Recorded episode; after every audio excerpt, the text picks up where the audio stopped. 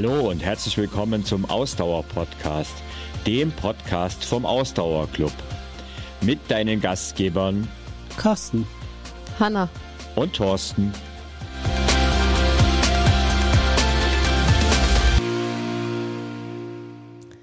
Ja, herzlich willkommen ähm, zur neuen Podcast-Folge Triathlon für Einsteiger und Einsteigerinnen.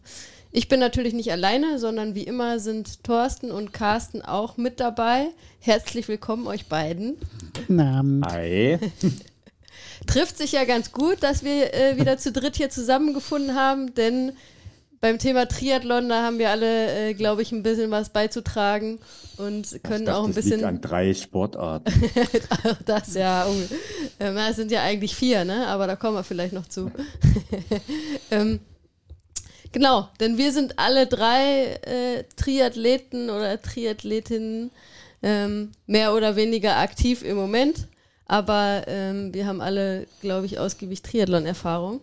Und ähm, deswegen wird es, glaube ich, auch Zeit, dass wir mal über den Triathlon sprechen, denn wir sind ja der Ausdauer-Podcast. Und ähm, auch wenn unser Fokus immer so ein bisschen auf dem Laufen liegt, ist der Triathlonsport natürlich auch eine wunderbare Ausdauersportart, über die wir heute reden wollen und wo wir ein bisschen darüber sprechen wollen, ähm, wie das denn eigentlich so ist mit dem Thema Triathlon.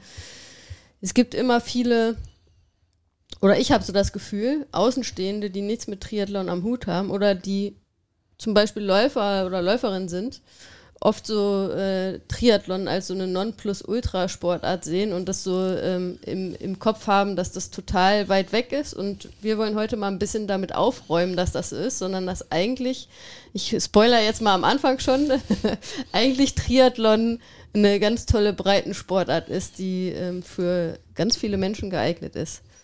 Ähm, genau.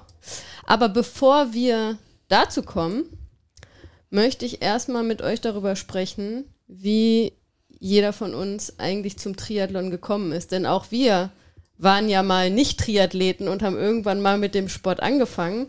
Und ich fände es ganz spannend, wenn wir mal darüber quatschen, ähm, wie wir so die ersten Berührungspunkte mit dem Triathlon hatten und ähm, wann dann ähm, so die ersten Triathlon-Schritte bei uns so passiert sind. Und ähm, genau, ich fange gerne mal an, weil ich bei mir ist es auch. Ja, der Esel immer zuerst. ja, weil ich das gerade gesagt habe. Ähm, dass, dass man da ja so erstmal denkt, oh Gott, Triathlon, was ist das denn? Weil ich kann das irgendwie auch selber so bestätigen, weil das bei mir auch ähnlich war. Ähm, ich bin ja mit dem Triathlon in Berührung gekommen durch Carsten tatsächlich, weil als Carsten und ich uns kennengelernt haben, hat Carsten äh, schon Triathlon gemacht. Ähm, und ich habe in der Zeit dann ähm, so das Laufen ja so ein bisschen für mich entdeckt, beziehungsweise entdeckt habe ich das für mich eigentlich schon sehr früh, aber ähm, da so ein bisschen fokussiert in der Zeit und war über einige Jahre halt viel beim Triathlon dabei, also immer als äh, Supporterin für Carsten. Wir waren echt bei, bei einigen Wettkämpfen, ähm, ja, über mehrere Jahre wirklich. Und ähm, ich habe immer gedacht, die sind alle total bescheuert. Das, also ich mache das nie. Das habe ich immer gedacht, ne? Weil äh, ich bin super Gerade gerne beim gelaufen. Ersteren kann ich ja vielleicht noch bestätigen, aber Ich bin immer super gerne gelaufen, aber wenn ich dann gesehen habe, dass die da erst in irgend so eine dreckige Plörre äh, springen und da drin schwimmen, dann wie so Gestörte aufs Rad springen und dann nochmal wie Gestörte wechseln und zum Laufen gehen, da habe ich immer gedacht, die sind alle völlig bekloppt. Also den Quatsch, ich gucke mir das gerne an und ich supporte Carsten da gerne, aber ich selbst mache den, mach den Quatsch nicht. Ne? Und jetzt ähm, kommt ja auch der Podcast zu einem Zeitpunkt raus, wo ich äh, mich daran versuche, so, äh, äh, sag ich mal, die äh, Nonplusultra-Herausforderung im Triathlon selbst zu machen. Also so, so ändern sich die Zeiten. Ne?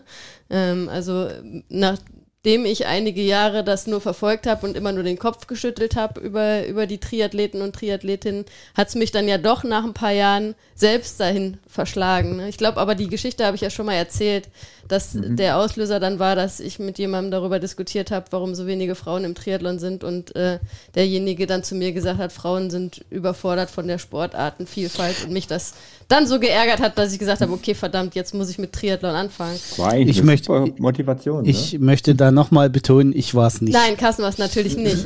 ähm, Damit habe ich nichts zu tun. Und jetzt mittlerweile kann ich mir gar nicht mehr vorstellen, ähm, dass ich das nicht mache. Also ich ähm, mag das jetzt wirklich sehr, den Sport. Und so, so können sich Ansichten dann halt auch ändern. Und vielleicht erstmal so ein Ursprungsgefühl von, oh Gott, das ist ja, das ist ja total krass und äh, drei Sportarten auf einmal machen ähm, zu eigentlich, wie gesagt, eigentlich cooler Sport, coole Sportart für, ähm, ich glaube, für viele Leute. Aber jetzt habe ich viel mhm. gequatscht. Mhm. Erzählt ihr mal, Thorsten, fang du doch mal an. Wie bist du eigentlich zum Triathlon gekommen? Also ich war ja witzigerweise, was du vor uns gesagt hast, Läufer, Triathlet. Also ich war erst Triathlet und dann Läufer. Das ist ja ähm, außergewöhnlich, ja. Ja, genau, weil also ich bin ja wirklich von der Couch aufgestanden. Ich hatte es ja auch schon mal hier im Podcast gesagt und ähm, habe mit Triathlon angefangen. Ähm, warum? ähm, weil ich eigentlich schon jahrelang diese Verrückten, von denen du gesprochen hast, äh, im Fernsehen verfolgt habe. Es ist tatsächlich so ein Sport, der mich schon immer fasziniert hat, schon in den 90ern. Also daran erkennt man auch schon, wie alt ich bin. ähm, und spätestens, äh, sag ich mal, so Anfang, Mitte der 2000er, wo dann so ein, äh, ja, solche Leute wie Norman Stadler oder Faris Al-Sultan in Deutschland halt das Ganze auch ein bisschen populärer gemacht haben ähm, habe ich wirklich eine Faszination empfunden für den Sport.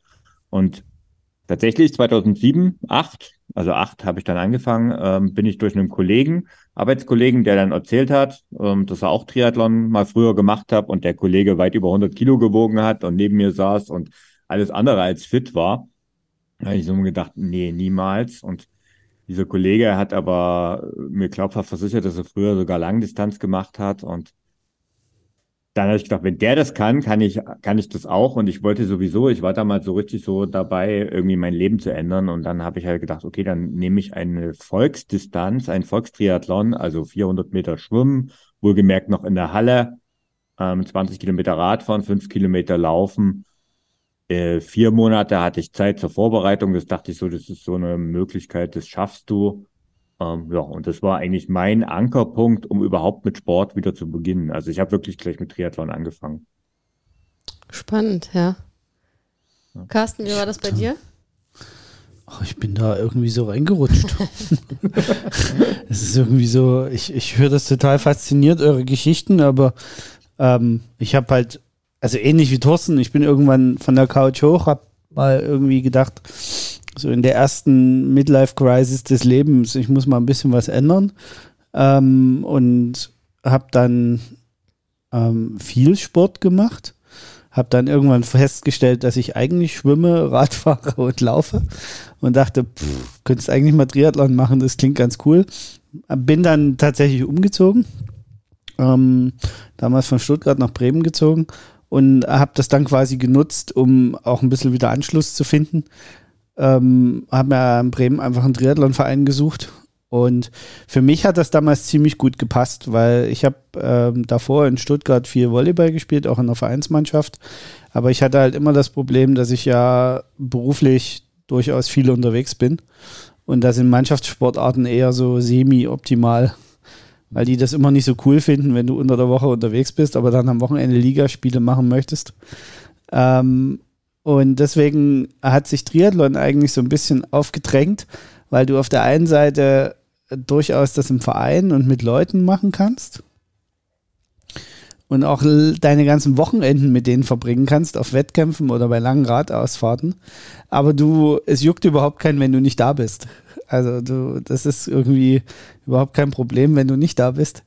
Ähm, und deswegen hat sich Triathlon dann irgendwie so als Sportart angeboten. Ähm, da hat, gibt noch einen anderen Aspekt, da kommen wir gleich nochmal dazu, äh, warum sich das noch so gut angeboten hat. Oh ja, und dann bin ich da irgendwie so reingeflutscht, ge, geflutscht, sag ich mal.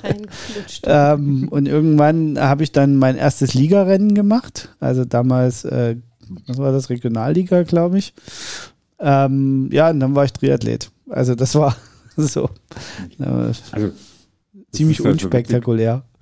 Ja, das ist so witzig. Jetzt haben wir schon äh, mindestens zwei Mythen widerlegt, die äh, um Triathlon so ranken. So äh, erster Mythos, dass du schon sehr, sehr, sehr sportlich sein musst, um überhaupt damit ja. zu beginnen.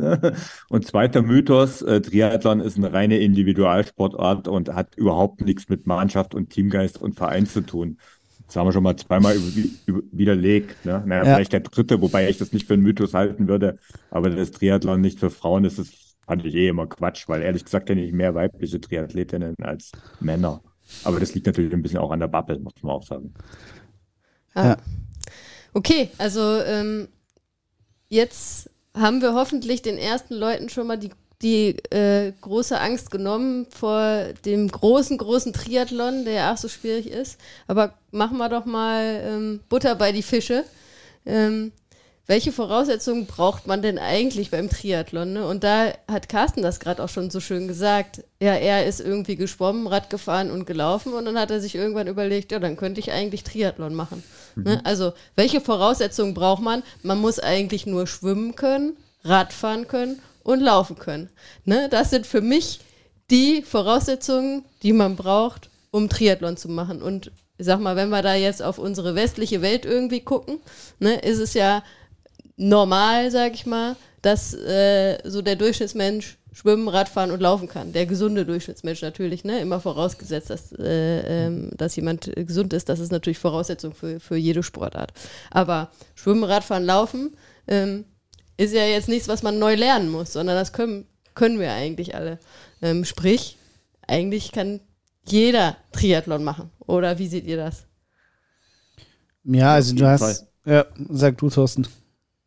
Ja, okay, also auf, auf jeden Fall. Also ich würde sagen, die Hürde ist, ähm, die Hürde, die größte Hürde ist im Kopf von den einzelnen Leuten. Ja. Ähm, die meisten lernen irgendwann schwimmen. Du hast schon gesagt, Radfahren lernen sowieso alle und laufen können wir von Anfang an. Und über Schwimmen werden wir vielleicht nachher noch ein bisschen was sagen.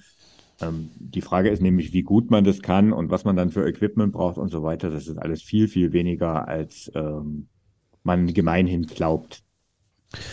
Ja, also du hast gerade, ihr habt es ja beide schon gesagt, ne, sind halt drei Grundbewegungsarten. Mhm. Schwimmen, Radfahren, Laufen, was eigentlich irgendwie so doch die Mehrheit der Leute ganz gut kann. Das ist ja einer der Gründe, warum's, warum Triathlon genau aus den drei Sportarten besteht. Ähm, weil es einfach es quasi jedem ermöglicht, daran teilzunehmen. Ähm, bin so ein bisschen hin und her gerissen mit der Aussage, ist eigentlich was Gesundes äh, für äh, den Breitensport prima geeignet.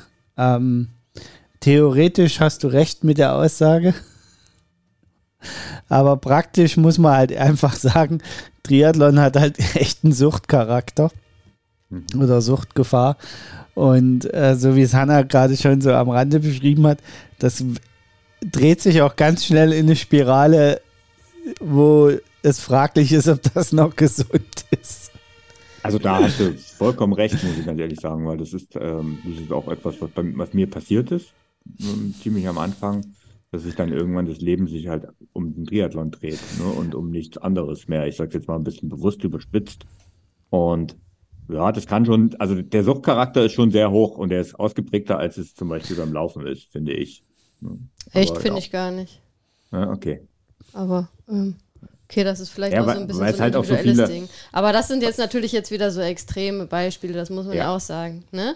Also ähm, das ist ja nicht bei irgendwie der Mehrheit der Menschen so, dass die da dann irgendwie so der Suchtfaktor da einschlägt, ne? sondern das ist dann bei Extrembeispielen so. Das sind aber dann eher Einzelfälle als die Regel. Ja, ich, ich glaube halt beim, beim Triathlon ist es halt noch krasser wie beim Laufen, wenn man diesem höher, schneller, weiter Gedanken verfällt.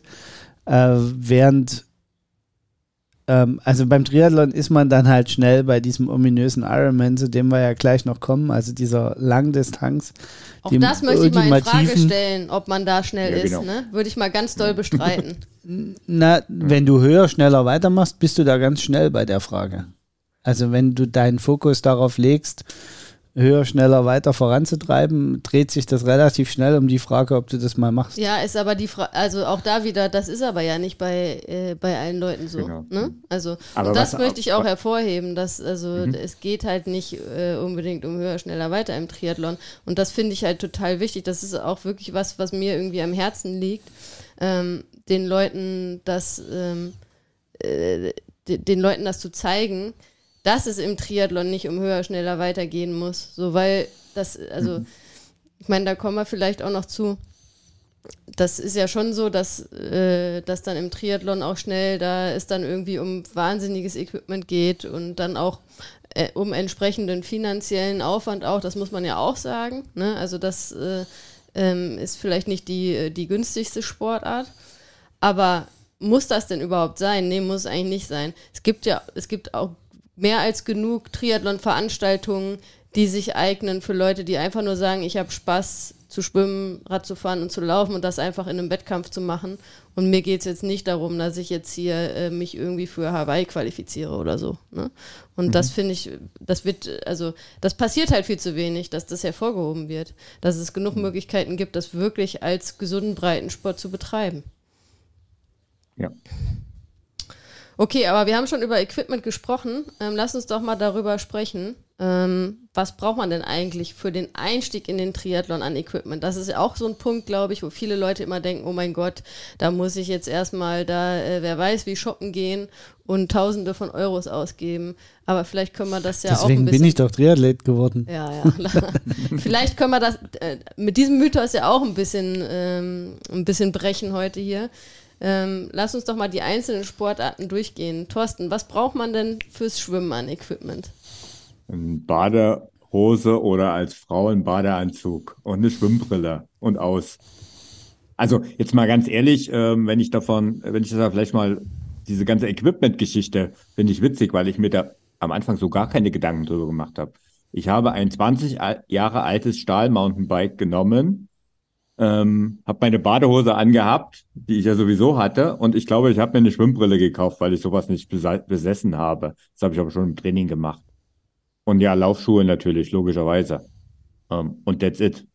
Ähm, ich habe bei meinem ersten Volkstriathlon sind mich in der Wechselzone sogar komplett umgezogen.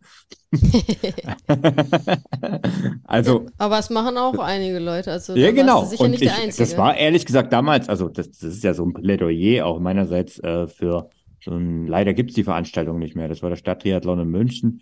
Das war so typisches Breitensport-Event. Das waren Einzelstarts. Wir sind in der Olympiaschwimmhalle gesch ähm, geschwommen. Wir standen wirklich hintereinander. Also es sind immer einer nach dem anderen in dieses Becken gesprungen. Ähm, das heißt, es gab auch nicht diese Wettkämpfe gegeneinander oder äh, Massenstart und alle diese Dinge, die ja wirklich dann irgendwann mal eine, eine Rolle spielen, die gab es nicht. Und da war ich auch froh drüber, weil das hat mich auch ehrlich gesagt alles nicht interessiert. Ich wollte schwimmen, Radfahren und laufen. Und ja, über Equipment habe ich mir keine Gedanken gemacht. Das habe ich dann im zweiten Jahr gemacht. Ähm, da ähm, können wir vielleicht dann später nochmal drauf gehen. Aber fangen wir mal mit Schwimmen an. Natürlich kann man sich ähm, einen sündhaft teuren Neoprenanzug kaufen. Meiner Meinung nach braucht den kein Anfänger, ähm, sondern da reicht halt ein ganz normales Equipment, was du halt hast, wenn du schwimmen gehst. Ne? Und ja, Schwimmbrille ist sicherlich essentiell, keine Frage. Ähm, und alles andere ergibt sich im Laufe der Zeit. ja, eine Badekappe vielleicht noch, würde ich jetzt noch Genau, wobei die ergänzen. auch bei vielen Veranstaltungen tatsächlich ja, Ja gut, auch. aber ähm, wir reden ja jetzt auch davon, genau. wenn jemand einsteigen will, der will ja vielleicht auch erstmal ins Training einsteigen, dann ist nicht Ja. gleich beim Wettkampf. Ne? Stimmt. Ja. Ich habe daran merkt man, ich habe wenig Haare auf dem Kopf schon damals gehabt, da war das nicht so wichtig. Aber ja, du, du hast recht natürlich.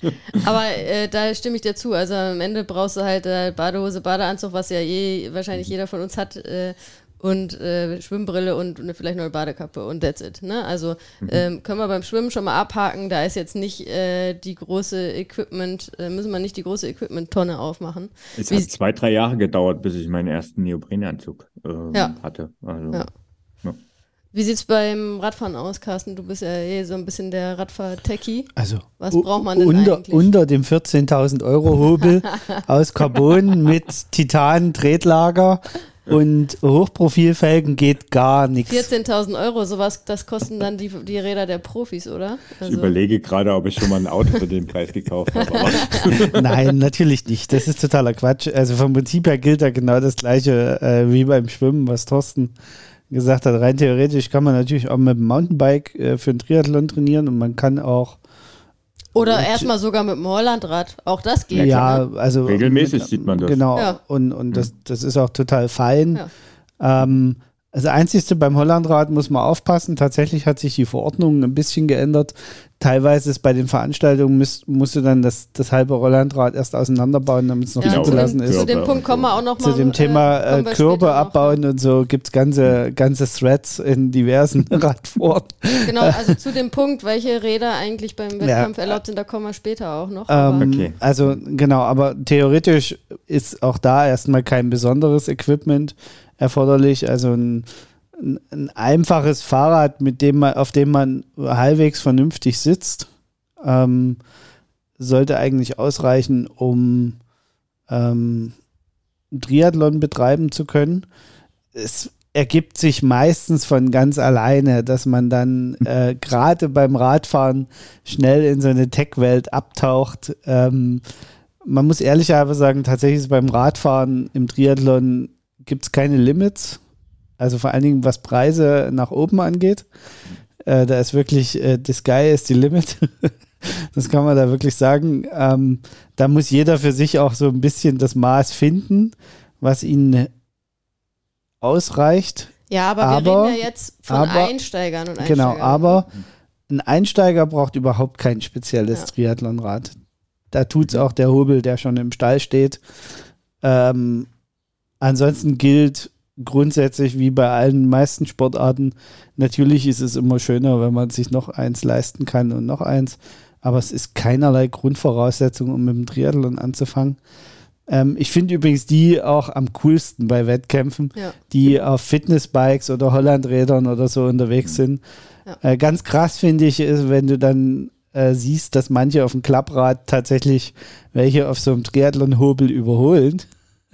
Aber da gibt es auch, also ich weiß gar nicht, ob es da auch so Leute gibt, die das sich zur Passion gemacht haben. Ich habe ja, schon öfter mal, also definitiv. also auch die das so ein bisschen lustig machen. Ich habe auch schon mal beim Wettkampf jemanden gesehen, der war auf dem Klapprad und hatte aber einen, einen teuren Aerohelm auf. Also sehr lustiges Bild war das. Ja. Also ich glaube, das ist. Aber ähm, apropos Helm, also das würde ich noch äh, hinzufügen. Genau, also auch ähm, Helm ist Voraussetzung. Ja, also Helm ist Pflicht bei den Wettkämpfen, von daher sollte, sollte auch, auch, im so, Alltag Pflicht sein. Genau. Ja, aus meiner Sicht. Vom, formell gibt es keine Helmpflicht, ja. aber bei Wettkämpfen ja. ist er Pflicht. Und dann nützt auch dieses komische äh, Ding, was jetzt einige Frauen vor allen Dingen bevorzugen, nichts. Diese komischen Kopf-Airbags, die es da gibt. Mhm. Äh, die sind da auch nicht zugelassen. Also es muss schon ein ordentlicher Fahrradhelm sein. Äh, der muss auch vernünftig sitzen. Also da würde ich auch jedem empfehlen, ja, Geld äh, zu investieren, dass man sich darunter auch wohlfühlt. Und dann gilt vom Prinzip her das, was du gerade gesagt hast, damit man sich unter so einem Helm beim Wettkampf wohlfühlt, bietet es sich an, den auch im Alltag zu tragen oder beim Training. Ähm, beim Training in den Vereinen ist übrigens auch Helmpflicht. Ja. Also wenn du in Vereinsgruppen Ausfahrten machst, ähm, damit der Versicherungsschutz der DTU greift, müssen alle einen Helm tragen. Mhm. Ähm, Helm vielleicht noch ähm, als Anmerkung, also tatsächlich, der muss auch ordentlich schließen. Das, da bin ich schon einige Male bei Wettkämpfen ermahnt worden, weil ich den oft mal gerne ein bisschen lockerer habe, den Verschluss unten. Und ähm, was auch ein Punkt ist, also das sollte euch bewusst sein, ne? ähm, bei guten Wettkämpfen werden auch die Bremsen vorher mal kurz geprüft und alles. Ne? Also ein verkehrstaugliches Fahrrad ist halt zwingend ja. notwendig. Ja, genau. Ähm, und also bleiben wir doch noch mal kurz beim Thema ähm, Radequipment. Also ich finde das auch immer ganz wichtig, weil wir alle haben ja angefangen mal mit Triathlon und wir haben auch nicht gleich mit dem teuren Rad irgendwie angefangen, also ich zumindest nicht. Ähm, da geht es ja dann auch erstmal darum, wenn man vorher jetzt nicht Rennrad gefahren ist, dann vielleicht, wenn man irgendwann merkt, okay, der Sport macht mir Spaß und dann sagt man irgendwann, okay, ich gehe den Schritt jetzt zum, zum Rennrad und bekommt dann irgendwann sein erstes Rennrad. Oder mittlerweile gibt es ja dann auch nochmal so Zwischenvarianten zu zum Beispiel Mountainbike oder Rennrad. Also ähm, viele viele haben ja mittlerweile auch erstmal irgendwie so ein Gravelrad zum Beispiel. Das ist ja irgendwie nochmal so, eine, so, ein, so ein Zwischenschritt. Ne, auch da ähm, ist das halt so, dass wenn man dann merkt, der Sport macht einem Spaß, dass man dann so ähm, dann irgendwann auch den Einstieg in ein sportliches Rad finden kann. Ne? Mhm. Und da vielleicht, vielleicht, auch noch ganz interessant das Thema ähm, Klickpedale, weil das ist auch gerade, ich weiß, bei Frauen äh, ein wichtiges mhm. Thema. Ne? Auch da, das ist überhaupt nicht notwendig. Man muss nicht beim Triathlon mit Klickpedalen fahren. Ne? Man kann auch ganz normal mit Turnschuhen ohne Klickpedale fahren. Und mhm. ähm, ich weiß, also auch ich hatte das damals, äh, als ich ähm, irgendwie mein erstes Rennrad hatte. Ähm, das war auch eine große Überwindung am Anfang, mich an die Klickpedale zu gewöhnen. Aber wir wissen ja ähm, alle drei, dass das auch wenn man es einmal macht, irgendwie man, man, sich da schnell dran gewöhnt hat und man das dann auch nicht mehr missen will, wenn man sportlich Rad fährt. Ähm, aber, also wie gesagt, auch da ist überhaupt gar kein Muss, dass man jetzt irgendwie da ein Rennrad mit Klickpedalen braucht oder so. Das ist nicht notwendig erstmal zum Einstieg in den Triathlon. Ne? Also ich habe ja gesagt, ich bin mit einem alten klapprigen Mountainbike gestartet ähm, um einfach mal in den Sport reinzuschnuppern. Und ist Jahre drauf, wollte ich dann halt ein bisschen ernsthafter und ich hatte kein Rennrad. Also habe ich mir damals ein äh, Triathlonrad gekauft für sage und schreibe 999 Euro. Ähm, und dieses, also das würde heute 1500 kosten, also wirklich das günstigste vom günstigsten. Ähm, aber halt, das hat mich bis auf meine Langdistanz begleitet. Also ich habe erst ein, ein äh, teureres Rennrad, äh, Triathlonrad gekauft als ich eigentlich schon aufgehört hatte mit Triathlon. Also das heißt, ich habe dieses Rad, hat mich auf der Langdistanz begleitet und das war top. Also ich habe jahrelang, nach zwei, drei Jahren, also für mich sind ja äh, Räder ein bisschen sowas wie Laufschuhe, es sind Rudeltiere, also die werden nie, werden immer mehr statt weniger. Und ja, es wurden, kamen dann halt noch einige dazu, aber tatsächlich, also neue Laufräder, andere Laufräder später mal gemacht und man kann halt Stück für Stück upgraden. Ne? Ja, und auch, also zum Beispiel mein erstes Rennrad war auch ein gebrauchtes Rennrad. Ne? Auch ja, da kann man ja, muss klar. man am Anfang jetzt nicht da, mhm. ähm, dann wer weiß, wie viel Geld investieren, wenn man sagt, okay, ich möchte das ausprobieren mit dem Rennrad. Ähm, sondern aber, da kann man auch, äh, kann man dann zum Beispiel auch ein gebrauchtes. Aber das erste Rad muss sitzen. Genau, das ist das, das Allerwichtigste. Das ist mhm. auch, das ist was ganz Wichtiges für Frauen. Das Rad muss sitzen. Also das muss die richtige Größe haben. Bitte keine Kompromisse da eingehen, weil ich, ich erlebe das total oft, dass Männer für die Frauen ein Rad beschaffen, um sie heranzuführen, weil die das ganz toll finden. Und dann ist das aber nur so ein Kompromiss die Frauen sitzen nicht richtig auf den Dingern und dann fühlen sie sich nicht wohl und dann finden sie diese Begeisterung gar nicht fürs Rennradfahren. Ja, aber Gott sei Dank hat sich da ja ein bisschen was getan in den, in den letzten Jahren, dass es auch wirklich ähm, da bessere Orientierungshilfen für Frauen gibt und speziell auch ähm, ähm, Räder für Frauen, weil das gab es ja, ja, lange auch gar nicht. Ne? Ja. Ähm, aber da das ist mittlerweile großer Hinweis von mir, kauft euch ein Rad, was passen, wirklich genau. passt und lasst euch da auf keine Kompromisse ein, weil man hat wirklich nur Spaß, wenn das Rad passt. Und dann bin ich wieder voll und ganz bei Thorsten. Dann lieber 100 Euro weniger ausgeben ähm, und also nicht den Carbonhobel, sondern dann ist es vielleicht erstmal das Aluminiumrad, aber dafür in einer Größe, die wirklich sitzt. Und dann werdet ihr viel mehr Spaß damit haben, wie wenn es der arschteure Carbonhobel ist, auf dem man sich nur einen, Rücken, einen Rücken krumm macht. Ja. Mhm. So sieht's aus. Okay, kommen wir mal zur letzten äh, Disziplin, äh, das Laufen. Ja gut, ne? Also ich glaube, das äh, müssen wir jetzt gar nicht so in die Tiefe gehen. Ähm, ordentliche Laufschuhe sollte man haben. Ähm, theoretisch ähm, ist das jetzt auch nicht unbedingt äh, Pflicht, ne? Also weiß ich gar nicht. Äh, ich habe jetzt noch niemanden gesehen, der irgendwie jetzt mit, äh, keine Ahnung, Chucks oder so äh, läuft, aber äh, ja, also äh, ein paar Laufschuhe äh, was ihr braucht. Und, und das ist es, was ihr zum Laufen braucht. Ich überlege gerade, ob Schuhe Pflicht sind. Ja, habe ich auch gerade überlegt, ob, ob das äh, sozusagen bei einem Triathlon-Wettkampf ähm, theoretisch man da auch in Boots also oder so starten könnte. Also Boots und so, das, das glaube ich schon, aber ob man überhaupt, also ob man nicht auch barfuß rennen könnte. Ja, ja klar. Wahrscheinlich schon. Sicher, kannst ja auch bei einer Laufveranstaltung barfuß laufen. Also von daher. Ja, der, ich wäre, also da wäre ich tatsächlich. Trägst. da wäre ich tatsächlich vorsichtig mit der Aussage. Ja. Doch, das ja. glaube ich schon. So, ähm. Können wir mal rausfinden, aber ja. gut, das werden ja die wenigsten bei unserem Podcast machen. Also insofern. Ähm, aber vielleicht, jetzt haben wir die Einzelsportarten ähm, besprochen, was mir aber jetzt natürlich sofort als Frage in den Sinn kommt. Wie ist es denn eigentlich mit den Klamotten? Weil ich meine, zum Schwimmen habe ich normalerweise andere Klamotten an als beim Radfahren. Ja, aber auch da gilt ja, du hast ja selber so schön gesagt, du hast dich ja komplett umgezogen beim, bei deinem ersten Triathlon. Ne? Genau, ja. Also auch da ähm, braucht man nicht äh, den, den Triathlon-Einteiler. Und das empfehle ich auch allen, die sagen, ich möchte mal so in den ich Sport noch nie rein. Ich möchte mal so in den Schmu Sport reinschnuppern. Mhm. Ähm, dass man den nicht unbedingt sich holen muss, dass man Mhm. sich den wirklich, dann empfehle ich das den Leuten, sich einzuholen, wenn sie sagen, okay, der Sport macht mir Spaß und ich bin mir sicher, ich bleibe irgendwie dabei, ich werde äh, regelmäßig da mal an einem Wettkampf teilnehmen, dann ähm, würde ich auf jeden Fall empfehlen, dass man sich auch so einen Einteiler kauft. Wenn man sich da drin wohlfühlt, das ist wieder das andere Thema, auch ganz wichtig, ne, weil diese, dieser Triathlon-Einteiler ist natürlich schon ähm, sehr figurbetont, sagen wir mal so. Und da gibt es sicher auch Leute, die sagen, boah, so richtig wohl fühle ich mich darin nicht, ich ziehe mich dann lieber um. Ja, auch total okay, ne? Fein. Also, Also, vielleicht noch. das sollte hab- jeder für also, sich entscheiden. Ja, genau. Also ich habe nie einen Einteiler besessen. Okay. Ähm, genau aus dem Grund, ähm, sondern aber es gibt halt für Männer Triathlon-Shorts, die finde ich halt sehr praktisch, weil es sind Schwimmshorts mit einer dünnen Radeinlage, das ist eigentlich perfekt. Ähm, ja, und dann habe ich halt äh, ein Radshirt zum Radfahren drüber gezogen und meistens bin ich mit dem dann auch gelaufen. Oder äh, ja, für längere, Dis bei Langdistanz habe ich halt auch komplett dann halt ähm, auf ein normales Laufshirt umge mich umgezogen. Oder du kannst Ähm, ja auch mit dem heißt- Laufshirt äh, Radfahren, ne? Also das sieht Genau. man auch beim Volkstriathlon, ja finde ich auch immer, äh, ja. äh, immer wieder, dass die Leute dann einfach sich nach dem Schwimmen halt die Klamotten anziehen, die sie dann beim Radfahren und beim, beim Laufen tragen. Ne? Also ich habe parallel dazu mal in der DTU-Sportordnung Ja. geguckt. es ist Pflicht, den Oberkörper zu bedecken. Ja, gut, Und das eine hätte Hose ich dir zu sagen tragen? können, ja. Ähm, also entweder ein Einteiler oder äh, T-Shirt und Hose sind Pflicht. Aber ansonsten gibt es beim Laufen keinerlei. Ja, also ihr könnt Außer, wie du es gerade gesagt hast, die Startnummer muss vorne getragen werden. Genau. Und beim Rad hinten. Genau. Nee, aber wie gesagt, also auch da würde ich sagen, äh, für den Einstieg in den Triathlon braucht man da jetzt äh, keine speziellen Klamotten.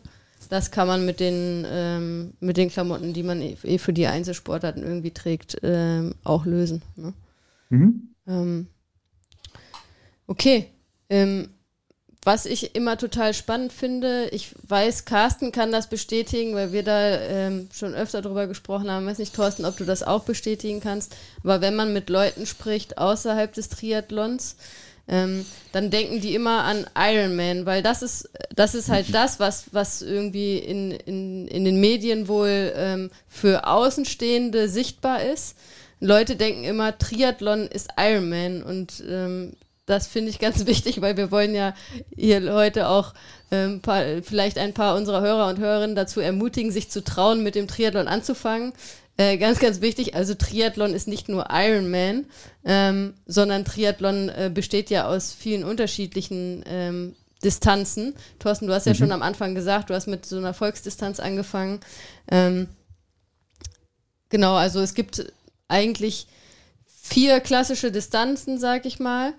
Ähm, dann gibt es darüber hinaus also so Extrem-Events, wo man dann in irgendeinen so Ultra-Bereich reingeht. Ich glaube, da müssen wir nicht drauf eingehen heute. Das, das sag ich mal, ist nicht die, die Regel, aber die, ähm, die klassischen Distanzen sind die Sprintdistanz, die olympische Distanz, die Mittel- und die Langdistanz.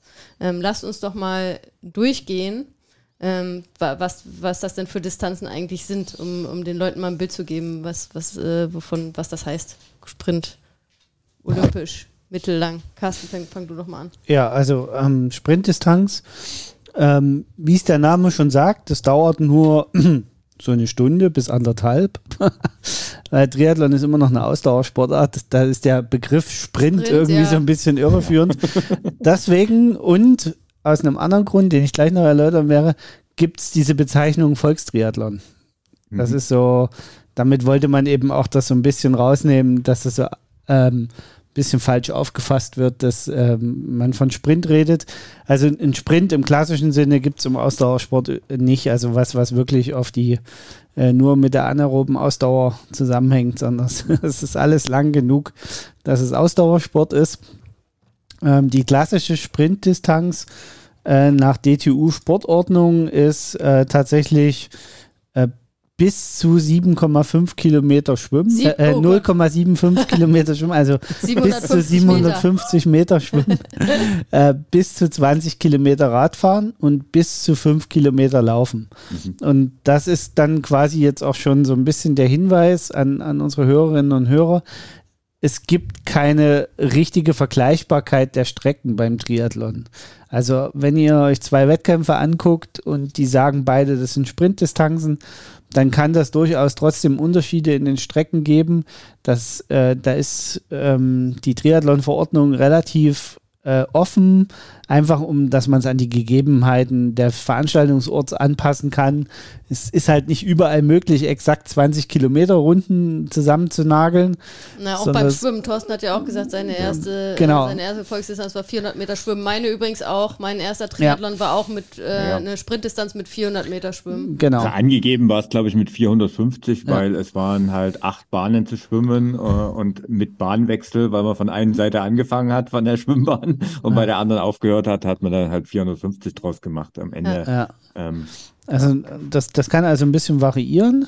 Der Unterschied, also bei den Volksdistanzen ist es tatsächlich meistens so, dass es eigentlich so maximal 500 Meter tatsächlich sogar sind, die nur geschwommen werden. Nee, manchmal auch 750. Kennen wenige, Ja, wo der meistens- Volkstriathlon noch Meistens ist es maximal 750. 500, ja.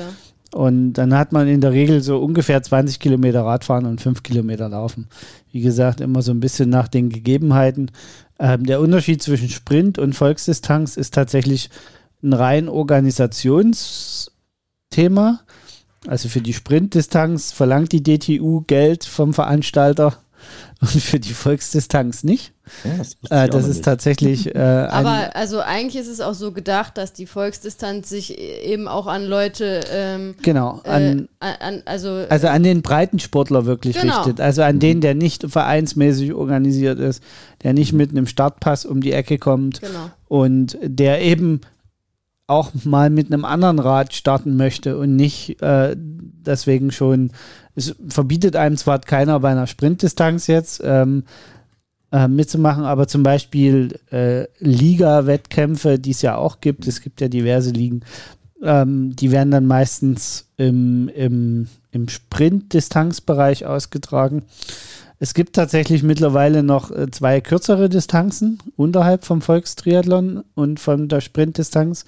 Das eine ist der Supersprint und das andere ist die Team Relay, die offiziell auch noch äh, dazugehören mittlerweile zu den offiziellen Also Wettkampfdistanzen.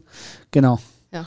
Und ähm, der Supersprint ist halt tatsächlich 250 Meter Schwimmen, irgendwas zwischen 6 und 13 Kilometer Radfahren und 1,7 bis 3,5 Kilometer Laufen. Das ist so, wer mal genau hinguckt, das, was komischerweise genau in Hamburg äh, beim WTC-Rennen rauskommt, wenn man nur durch die Stadt rennt und fährt. Überraschung.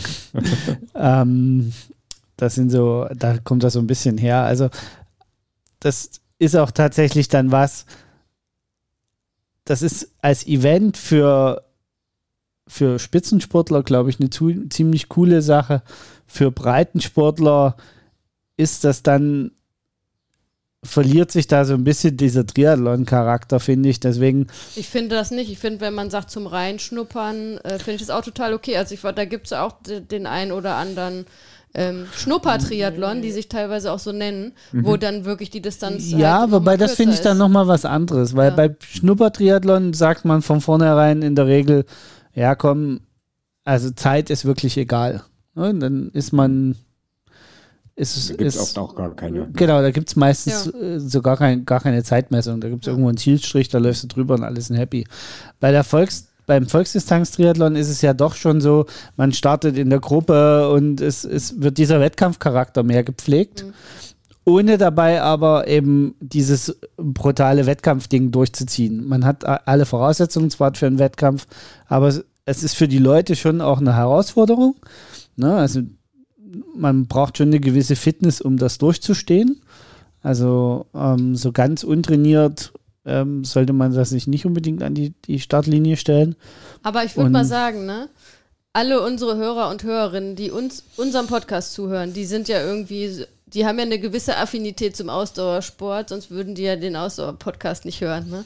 Und ich würde jetzt mal behaupten, dass fast jeder von, von, von unseren Hörern und Hörerinnen schon mal 500 Meter geschwommen ist, 20 Kilometer Rad gefahren ist und 5 Kilometer gelaufen ist, was ja die Volks- ja. bzw. Sprintdistanz im Triathlon ist. Ne? Also äh, wenn du jetzt uns zuhörst und äh, stell dir mal selbst die Frage, also bist du schon mal 500 Meter geschwommen, bist du schon mal 20 Kilometer Rad gefahren und bist du schon mal 5 Kilometer gelaufen. Und ich glaube, die aller, allermeisten von euch äh, haben das schon gemacht, um das mal einzuordnen. Ne? Auch da wieder, der Einstieg halt in so eine Volksdistanz, ist, das sind jetzt keine Sachen, die, ähm, da muss man jetzt keine, keine Wunder, keine sportlichen Wunder vollbringen. Mhm. Ne? Das, das stimmt definitiv, ne? Das ist äh, definitiv so. Mhm. Genau, also das ist so Volks- und Sprintdistanz. Das nächste ist ähm, die olympische Distanz oder Kurzdistanz. Thorsten, den darfst du erklären. Okay, den Staffelstab gibt es jetzt weiter. Aber ich, ich habe noch eine Frage an euch vorher, bevor ich dann mit der olympischen Distanz weitermache. Habt ihr mit dem Volkstriathlon angefangen? Ähm, nee, meine erste Distanz war tatsächlich eine olympische. Ja, okay. Also ich habe mit einer dir? Sprintdistanz angefangen, ja. Also ja. wie gesagt, ich glaube, okay. mein erster Triathlon war ähm, 400 Meter Schwimmen. Ich glaube, es war auch nur 18 Kilometer Radfahren ja. und 5 mhm. Kilometer Laufen. Wobei das bei mir tatsächlich äh, nur deswegen war, weil ähm, jemand anderes ausgefallen ist und gesagt hat, ich kann kostenlos für ihn da starten. Und dann eigentlich war ein paar Wochen später mein erster Wettkampf geplant und ich meine, das wäre auch eine Sprintdistanz gewesen. Also ich habe es dann kurzfristig einfach umgedreht. Ja. Aber ich habe okay, mit einer genau. Sprintdistanz also, angefangen. Ja? ja? ja, okay. Sehr gut. Also olympische Distanz, was ist das? Ähm, ich sag mal, das ist die, der Name sagt schon, das ist das, was die man bei den Olympischen Distanz. Spielen äh, äh, mittlerweile als Wettkampf äh, ja, dort bekommt. Ähm, letztendlich sind es 1,5 Kilometer Schwimmen, 40 Kilometer Radfahren und 10 Kilometer Laufen. Auch da gilt wieder, so was Carsten gesagt hat, da gibt es wieder so eine Plus-Minus. Aber in der Regel sind olympische Distanzen meistens ziemlich genau ja. 1,5 Kilometer Schwimmen, 40 Kilometer Radfahren, 10 Kilometer Laufen. Und da merkt man schon, wenn man das so hört, also gerade der, der Step beim Schwimmen ist halt von 500 Meter auf 1,5 Kilometer ist schon sehr groß. Also für mich war das auch damals so die größte Hürde. Ähm, der Schritt von 20 auf 40 Kilometer Radfahren ist schon auch nicht ohne und beim Laufen ist es ähnlich. Also es verdoppelt sich ein bisschen.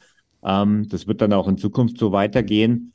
Und letztendlich ist so eine Sprintdistanz, da ist schon eine ordentliche, sehr, sehr ordentliche Ausdauerleistung notwendig. Olympische um Distanz, meinst du? Äh, Entschuldigung, olympische Distanz, ja. ähm, um diese Gesamtdistanz zu überstehen. Also ich sage jetzt mal, ich gebe jetzt mal so einen, so einen Querschnitt von dreieinhalb, drei Stunden, dreieinhalb Stunden, was so ein, ein Hobbysportler ähm, wird da schon teilweise unterwegs sein. Ich meine, die Besten machen das knapp unter zwei Stunden. Also auch für die ist es schon eine ordentliche Distanz. Ja, also dafür braucht man meiner Meinung nach schon einiges an Training. Ähm, aber das ist eine total lässige Distanz, finde ich, weil ehrlich gesagt, ich habe mich da sehr wohl gefühlt, was halt schon so eine Ausdauerleistung notwendig ist, ohne dass man sich aber im Training halt wirklich richtig lang machen muss, im wahrsten Sinne des Wortes. Ne? Also das kann man so als Freizeitathlet mit einigermaßen Training ganz gut ab, ähm, ja, absolvieren. Und Vielleicht noch eine Besonderheit bei der olympischen Distanz, weil die oft auch für Liga-Wettkämpfe genutzt wird. Da sollte man vielleicht mal drauf achten. Das hat sich in den letzten Jahren hier und da mal so durchgesetzt, dass es da auch ab und zu Wettkämpfe gibt, wo es Windschattenfreigabe. Wir haben das noch gar nicht erwähnt. In einem klassischen Triathlon ist normalerweise Windschattenfahren verpönt, um nicht zu sagen, es ist verboten. Das Thema ähm, kommt ja noch. okay, das Thema kommt noch. Genau, aber bei einer olympischen Distanz gibt es tatsächlich, beim Sprint auch, aber bei einer olympischen Distanz ähm, fast noch mehr, ab und zu auch mal Windschattenfreigabe. Das sollte man sich vorher gut anschauen, ähm, weil das ein bisschen ein paar Unterschiede macht. Aber wenn wir da eh noch mal drauf eingehen, ja. will ich da an der, an der Stelle gar nicht mehr, gar nichts mehr sagen. Habe ich noch was vergessen zur olympischen Distanz? Nee, aber ich finde, also ich stimme dir auch zu, ich finde eigentlich die olympische Distanz ist auch eine schöne Distanz, weil das ist dann schon so, ähm, mein Credo ja immer, man sollte sich fordern, durchaus fordern im Training, aber nicht überfordern. Und das äh, passt da ganz gut rein, weil das ist dann schon eine Herausforderung. Ne? Also das macht man nicht mal eben so. Wie gesagt, so eine Sprintdistanz, glaube ich, könnten viele auch aus dem Stand erstmal finishen. Mhm. Ähm, bei einer olympischen Distanz, da muss man schon ein bisschen für trainieren, aber das ist halt auch noch mit einem gesunden Trainingsaufwand irgendwie ähm, gut erreichbar. Ne? Mhm. Ähm, von daher ist es, ähm, finde ich auch, ist es eine, äh, eine schöne also Distanz also, eigentlich. Gerade jetzt auch zum Beispiel, ich bin jetzt seit, habe fünf, seit fünf Jahren kein Triathlon mehr gemacht. Ich würde definitiv, wenn ich wieder mal aktiv werde, mit einer olympischen Distanz einsteigen, weil es halt auch als, sage ich mal, einigermaßen trainierter Ausdauersportler ähm, ja, ist das eine, einfach eine richtige Herausforderung. Ja. Ja, und dann haben wir noch die Mittel- und die Langdistanz. Ähm, und äh, da ähm, ist ja jetzt auch irgendwie, fühle ich mich, fühle ich passend, fühle ich mich passend, dass ich das erkläre, weil ich bin ja eher so die, die, ähm, die Diesel-Lok unter uns. Ähm, wobei ihr das ja auch äh, möglicherweise seid. Aber ich fühle mich im, im Diesel-Log-Modus besonders wohl und deswegen auf den, auf den etwas längeren Distanzen. Ähm, die Mitteldistanz sind 1,9 Kilometer Schwimmen, 90 Kilometer Radfahren und ein Halbmarathon am Ende, also 21 Kilometer Laufen. Ähm, auch da gilt, äh, wie wir vorher schon gesagt haben, gerade auf den Mittel, auf den Mitteldistanzen, da finde ich, ist es eigentlich am häufigsten, also oder wie beim Sprintdistanz, dass es öfter mal so variiert mit den Distanzen, das ist nie, äh, häufig nicht äh, komplett irgendwie äh, die Nachvorgabe. Ähm, spannend ist, finde ich, auf der Mitteldistanz, dass halt der, der Unterschied von, von der olympischen Distanz zur Mitteldistanz beim Schwimmen gar nicht so groß ist. Ne? Äh, wo wir noch gesagt haben, von Sprint zu olympisch ist der, ist der Unterschied in der Distanz beim Schwimmen sehr groß, von 500 Meter auf 1,5 Kilometer, aber von ähm, olympisch auf Mitteldistanz von 1,5 auf 1,9 Kilometer ist der Sprung überhaupt nicht groß. Also ich finde auch ehrlich gesagt, das macht echt auch gar, gar keinen großen Unterschied, mhm. ob man jetzt 1,5 oder 1,9 schwimmt. Ähm, aber beim Radfahren haben wir mehr als die doppelte Distanz mit 90 Kilometern Rad und beim Laufen auch ähm, mehr als die doppelte Distanz, wenn wir von 10 Kilometer ausgehen, um einen Halbmarathon. Also da ähm, ist man dann schon in Bereichen, ähm, sage ich mal, die jetzt nicht für, ähm, für Triathlon-Anfänger und Anfängerinnen geeignet sind, außer die kommen halt schon irgendwie von einem anderen, von einer der Einzeldisziplinen, sag mal, viele kommen ja ähm, vom Laufen und die sind vielleicht schon irgendwie Marathonläufer und fahren auch Rennrad. Ne, dann ist das möglicherweise vielleicht eine Distanz, die man auch äh, ähm, dann schon relativ früh machen kann. Aber für die meisten Leute ist das jetzt nicht die Distanz, die man irgendwie zum Einstieg macht. Ne? Ähm, auch bei, bei mir zum Beispiel war das so, ich habe, ähm, ich kann es gar nicht genau sagen, ich glaube vor acht Jahren mit Triathlon angefangen und meine erste Mitteldistanz habe ich vor zwei Jahren gemacht. Ne? Also das war auch äh, äh, mhm. durchaus ein Entwicklungsprozess, ähm, bis ich meine erste Mitteldistanz gemacht habe. Also es ist schon was, sage ich mal, was ähm, man in der Regel dann wirklich erst macht, wenn man länger bei dem Sport dabei ist und dann eben auch, also ist ja auch nichts, finde ich auch immer ganz wichtig, weil ihr gesagt habt vorhin, oder am Anfang gesagt habt, ja, es geht dann höher, schneller weiter und dann landet man irgendwann auf der Langdistanz. Aber äh, das finde ich immer wichtig, dass das ja überhaupt kein Muss ist, wenn sich jemand auf der Sprintdistanz wohlfühlt und sagt, ich mache da mal meine ähm, zwei, drei Wettkämpfe im Jahr. Ich habe vielleicht auch hier lokal irgendwie nette Wettkämpfe und da mache ich dann immer bei der Sprintdistanz mit. Ist doch super. Ne? Mhm. Ähm, da muss man, man muss ja nicht mehr machen. Ne? Wenn jemand sagt, ich mag die olympische Distanz und das ist es aber und mehr will ich nicht, ja, prima. Ne? Also äh, das finde ich auch immer ganz wichtig, dass man sich da nicht irgendwie von so einem von so einem Druck irgendwie durch andere oder mhm. womöglich noch durch Social Media oder sonst was ähm, dazu verleiten lässt, dass man unbedingt da dann immer die Distanzen noch steigern muss. Ne? Ich, ich bin ja. da ein gutes Beispiel dafür, als schlechtes, um wieder mal als schlechtes Beispiel darzustellen, weil ich tatsächlich ich von einem, von Arbeitskollegen ein bisschen angestachelt, ich ziemlich schnell auf die Mitteldistanz gegangen bin. Also nach, da hatte ich vorher zwei oder drei Olympische gemacht und bin dann auf die Mitteldistanz gegangen. Und das ist schon ein Brett. Also das war der, das ist der, meine erste Mitteldistanz ist der einzige Triathlon-Wettkampf, den ich nicht gefinisht habe. Ähm, ich habe allerdings ein, also der, der Hintergrund ist eigentlich ganz witzig, insofern kann ich es mal kurz erzählen. Also mal abgesehen davon, dass zwei Kilometer Schwimmen für mich damals, das war zwei Kilometer 80, 20, zwei Kilometer Schwimmen schon eine ziemliche Herausforderung war und ich als Drittletzter im wahrsten Sinne des Wortes aus dem Wasser gekrochen bin. Ähm, bin ich dann aber beim Radfahren hinterhergefahren, dementsprechend den anderen Leuten. Ähm, und die Strecke war schon ziemlich leer und so ungefähr fünf oder zehn Kilometer vor der Wechselzone ähm, habe ich eine Katze überfahren. Oh also das heißt, die Strecke war schon so leer, ähm, dass ich über eine Katze drüber gefahren bin und auf dem Auflieger lag, ungefähr 30 drauf hatte und auf der Nase lag. Wohlgemerkt für alle, die jetzt noch fragen, ne? Der Katze ging es gut, die ist davongelaufen, die hat nicht auf mich gewartet, sie hat auch keine erste Hilfe geleistet. Und ja, dann habe ich mich in die äh, Wechselzone, mehr oder weniger, also das Rad einigermaßen gerade gebogen in die Wechselzone gefahren und ich habe, ich stand so unter Adrenalin, ich habe mir da gar nichts bei gedacht. Und dann sind schon die Rettungssanitäter auf mich zugerannt gekommen und ich habe dann gesagt, hey, was, was wollen die von mir? Und dann habe ich nach unten geschaut und ich hatte, war halt an den Beinen ziemlich blutüberströmt. Es sah spektakulärer aus, als es letztendlich war. Aber ja, ich bin dann losgelaufen und dann sind so langsam die Schmerzen gekommen und 20 Kilometer hätte ich dann so nicht mehr durchhalten wollen. Und dann bin ich halt das erste und einzige Mal von hinten ans Ziel gelaufen, äh, äh, äh, ins Sunny-Zelt. Also das war tatsächlich was, das wäre auch ohne diese Katzengeschichte ein richtiges, richtiges Brett gewesen, wo ich sage, eigentlich war ich da noch nicht bereit dafür. Ja. Ja, ich glaube, das, was du gerade genannt hast, ähm, das ist sicherlich ein, ein, Thema beim Triathlon, auch, auch noch stärker wie vielleicht bei so manch anderer Sache.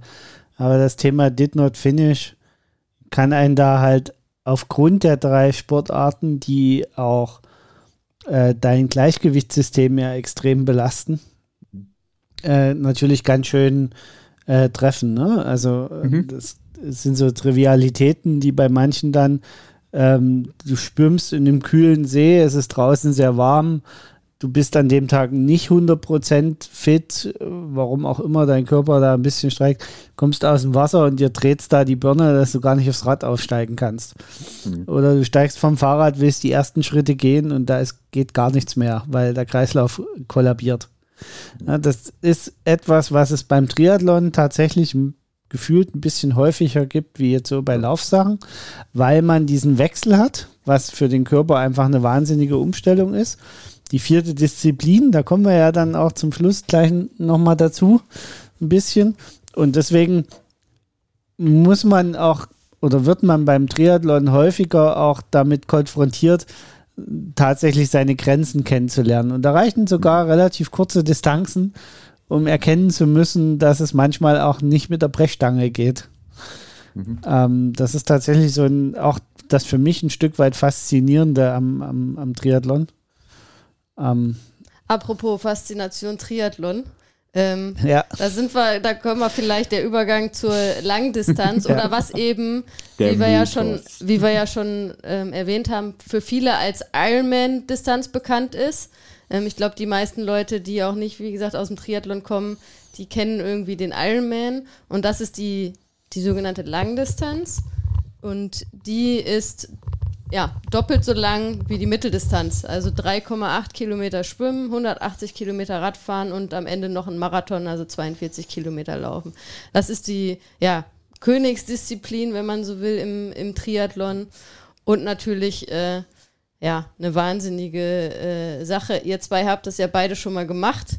Ähm, ihr könnt da ja auch so ein bisschen ähm, äh, da aus eigener Erfahrung sprechen, was das, äh, was das bedeutet, so eine Distanz zu machen und was das dann auch halt im Training bedeutet, in der Vorbereitung bedeutet. Ne? Also das ist nichts, was man mal eben mit ein bisschen Breitensport äh, macht. Ne? Na gut, was es im Training bedeutet, lernst du ja gerade. Äh, da wollten wir jetzt ja gar nicht so drauf eingehen, aber ja, auch ich trainiere gerade dafür, um äh, äh dieses Abenteuer anzugehen, ja. Ja, um, ja Abenteuer trifft es ganz gut. Ne? Ja. ja. Um, ja, also. Ja, nee. Ich weiß nicht, Carsten, sag du was. Nee, äh, ja, du hast es ja gerade schon beschrieben, ne? Also es ist, ich habe ja auch gerade schon gesagt, Triathlon hat so ein bisschen seine eigenen Gesetze und je länger die Distanzen werden, umso mehr Gesetze fließen da natürlich rein. Ähm, äh, so eine Langdistanz dauert eben auch lang. Die heißt nicht nur Langdistanz, weil das so lang ist von Kilometern, sondern weil das sich zeitlich auch ganz schön in die Länge zieht bei normalen Sportlern. Äh, äh, selbst, selbst, bei, bei Profis, ne? Also unter, also sieben, die, ich glaube 7,35 oder so ist jetzt die Weltrekordzeit, wobei Das, also, also Weltrekordzeiten würde ich beim Triathlon ja überhaupt nicht gelten lassen, weil das einfach so abhängig ist von der Strecke, vom Wetter, vom Wind und solchen Sachen. Ja, ich glaube, also man kann so pauschal mittlerweile sagen, weil das hat sich ja auch krass äh, verbessert äh, in den letzten so zehn Jahren, würde ich gefühlt sagen. Also seitdem ich Triathlon intensiv verfolge. Ähm, bei den Profis so ein, ein, ein Profimann muss in der Regel unter acht Stunden mhm. äh, finishen, um so ein äh, ähm, Langdistanz-Triathlon zu gewinnen. Und bei den Frauen halt auf jeden Fall unter neun Stunden. Ich glaube, das kann man so als Grund-Daumenregel sagen, um sich vorzustellen, wie lange die, die Profis also ja. brauchen. Und, genau, äh, und für Amateure, Amateur, genau. genau. Wie lange hast du bei deinem ersten gebraucht? Also zwölf Stunden und ein paar zerquetschte. Ja, ich sogar also über 13 so Stunden. Also, ja. ja, also, also das ist da. Ich sag mal, 15, 16 Stunden ist, also 16 Stunden ist schon knapp, aber 15 Stunden ist sowas, wo ich sag, das solltest du dir, also bevor du über sowas nachdenkst, wir wollen da gar nicht so ins Detail gehen, weil da kann man wirklich mehrere Sendungen drüber machen und das, ich will da gar nicht so viel drüber sprechen, ehrlich gesagt, weil das irgendwie auch ein, eher abschreckend ist, aber sag mal, be bevor man sich darüber Gedanken macht, sollte man die Teildistanzen mit Sicherheit deutlich unter 15 Stunden absolvieren können im Einzelnen, einzeln, ne? ja. deutlich sogar. Dann kann man mal da, da, darüber nachdenken. Wenn man das nicht kann, äh, wird man auch den, die Langdistanz nicht in der, sag ich mal, in den meisten, also 15, 16 Stunden sind ja meistens so die. Ja, genau. Das sind bei, so die, ja, die, bei den Ironman-Veranstaltungen sogar, glaube ich, 17 Stunden. Aber ähm, ja, also man sollte sich vielleicht nicht unbedingt am, am, am obersten Ende des Cut-Offs ähm, von vornherein was, also, was orientieren. Würdet ihr sagen? Ich, äh, ehrlich gesagt, da habe ich jetzt nicht so äh, geguckt, aber wenn man so sagt, wo kommt ungefähr so, was ist so eine Durchschnittsfinisherzeit bei Amateuren? Ich würde auch sagen, irgendwas zwischen 12 und 13 Stunden vielleicht. Ja, also ich ja, hätte ne? jetzt auch ja. zwischen 12 und 14 ja. Stunden, da kommt die breite Masse, glaube ich, rein. Genau. Ja. Also, ähm, und die Ambition, das ist ja tatsächlich so, äh, auf der Langdistanz merkt man ja dann schon, da sind dann in der Regel ja auch alle oder der Großteil sehr ambitioniert unterwegs und dementsprechend steigt ja auch das Niveau. Ähm, ja, aber das ist so etwa der Gros. Ähm, vielleicht, bevor man sich da Gedanken macht, ähm, ja, also ich muss ganz ehrlich sagen, äh, ich hab, bin vor meiner Langdistanz noch nie 3,8 Kilometer geschwommen. Ähm, ich bin auch noch nie 180 Kilometer Radfahren gewesen. Es waren 165, also insofern war das dann auch schon wurscht. Marathon hatte ich allerdings schon zwei oder drei, zwei, glaube ich, absolviert.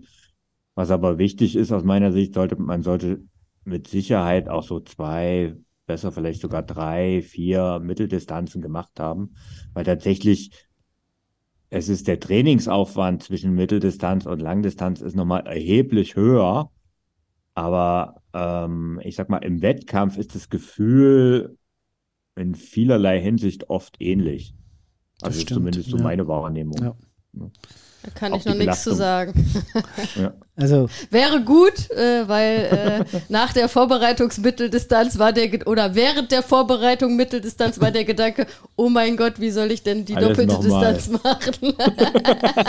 Ach, komischerweise geht das dann, wenn es drauf ankommt, auch. Schritt für Schritt.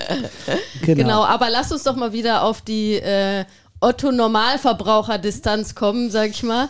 Ähm, die, äh, die, die Sprintdistanz. Carsten, wie sieht denn das eigentlich aus? Ähm, wenn jetzt äh, jemand von unseren Hörern und Hörerinnen sagt, okay, also das klingt irgendwie alles spannend und ähm, jetzt, äh, ich hab, da Bock drauf, was muss man denn da eigentlich für trainieren, um, um so eine Sprintdistanz äh, zu machen? Also jetzt gehen wir mal davon aus, der klassische Interessierte oder vielleicht sogar äh, Mitglied bei uns im Ausdauerclub, die müssen gar nicht mehr so viel extra trainieren. In der Regel reicht es, wenn man die Einzelsportarten einfach einmal pro Woche mal macht. Einfach, dass sich so ein Körpergefühl einstellt. Da geht es gar nicht so um das Training, dass man noch besonders viel Fitness aufbaut, sondern einfach, dass sich so ein Körpergefühl aufbaut, auch fürs Schwimmen natürlich, weil häufig ist es so, dass wir Schwimmen nur so in unserer Freizeit machen, mal so ein bisschen planschen im, im Schwimmbad. Ähm, aber so richtig konzentriert mal 200, 300 Meter schwimmen machen die wenigsten äh, tatsächlich. Ähm, wer das macht, wer das schon eh schon im Training regelmäßig macht als Ausgleichssport, muss auch das nicht mehr jetzt gesondert trainieren. Mhm. Ähm, und Radfahren, wer regelmäßig mit dem Fahrrad zur Arbeit fährt, braucht auch nicht dafür trainieren extra. Äh, so eine gesunde Grundfitness sollte man einfach haben, weil wir haben ja vorhin gesagt, das Sprint, Wort Sprint ist ein bisschen irreführend in dem Zusammenhang. Also so eine Stunde bis anderthalb, manchmal auch eine, eine Stunde 45 kann das schon mal dauern, bis man so eine Sprintdistanz äh, absolviert hat. Und das sollte man einfach für sich mal zurechtlegen, ob man sich das zutraut, so lange Sport zu machen.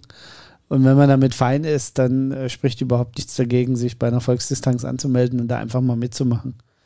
Ähm, mhm. Das ist dann auch das ist eigentlich alles, was man als Voraussetzung haben muss. Ich würde auch sagen, so wenn jemand sagt, ich will mich da aber vernünftig, ne, ich will mich da vernünftig darauf vorbereiten und will mich auch sicher fühlen, fühlen, also würde ich auch so als äh, äh, grobe Richtlinie sagen, wenn man jede der, der drei Sportarten halt einmal pro Woche macht, dann ist man super aufgestellt. Ne? Mhm. Da muss man jetzt nicht, äh, nicht mehr machen. Ne? Und du solltest einfach vielleicht auch alle Distanzen, also das ist ja auch bei einer Sprintdistanz passt das ja auch sehr gut. Das geht doch wahrscheinlich auch bei einer Olympischen auch noch sehr gut, aber dass du halt die Einzeldistanzen auch einfach mal alle ausprobierst, ne?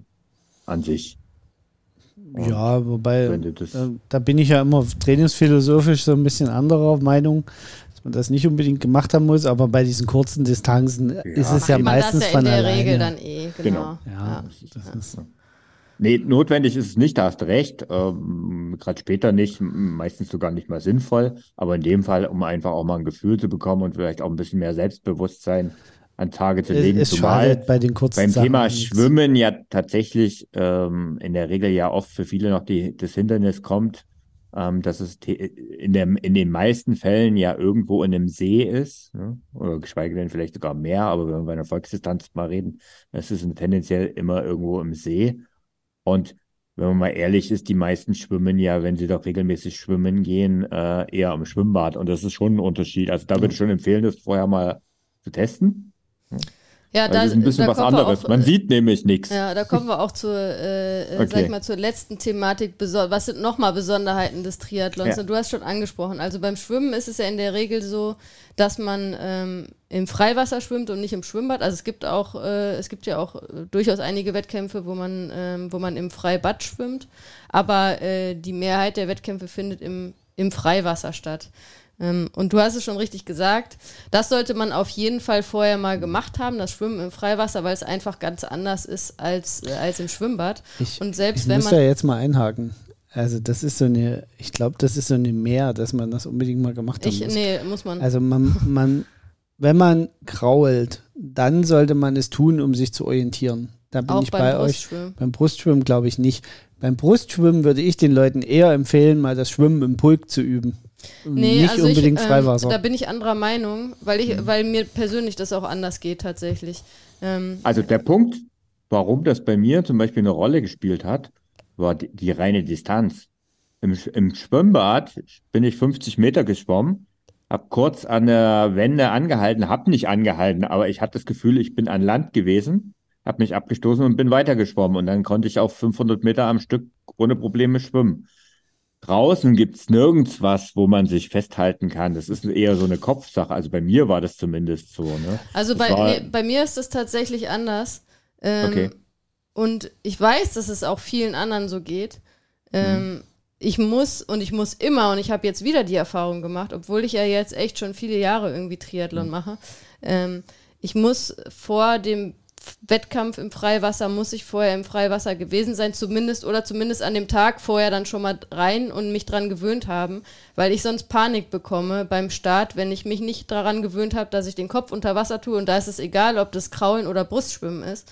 Ähm, und da irgendwie für dieses Gefühl, dass man halt nichts sieht unter Wasser, dass das in der genau. Regel ja nicht so klar ist wie, äh, wie im Schwimmbad. Und dafür ähm, brauche ich das. Ähm, und wie gesagt, ich weiß auch, dass es, äh, dass es vielen anderen so geht, dass man sich einfach an dieses Gefühl gewöhnt. Also ich kann, funktioniert ja, halt ich kann den Leuten nicht. nur empfehlen, übt lieber das im Pulk schwimmen. Nee, also, Weil ich äh, finde, das ist für die Leute, das ja, löst bei den schwierig. Leuten viel mehr Panik aus ja, wenn stimmt. sie im Freiwasser dann auch noch irgendwie berührt werden, weggeschoben werden, ja. vielleicht mal nach unten gedrückt werden an der Schulter, was in diesen Massenstarts einfach hin und wieder passiert. Wobei das ja auch mittlerweile der Triathlon sich dahingehend so ein bisschen entwickelt hat, dass es diese Massenstarts ja gar nicht mehr so, so Bei viel den gibt, Langdistanzen. sondern dass, Bei äh, den dass Kurzdistanzen das in es eher verschiedene noch Gruppen. Startgruppen eingeteilt wird. Ne? Und da kann ich wieder sagen, als äh, als äh, schlechte Schwimmerin, Thorsten, du hast gesagt, du bist da irgendwo als Drittläster aus dem Wasser gekrochen. Also das äh,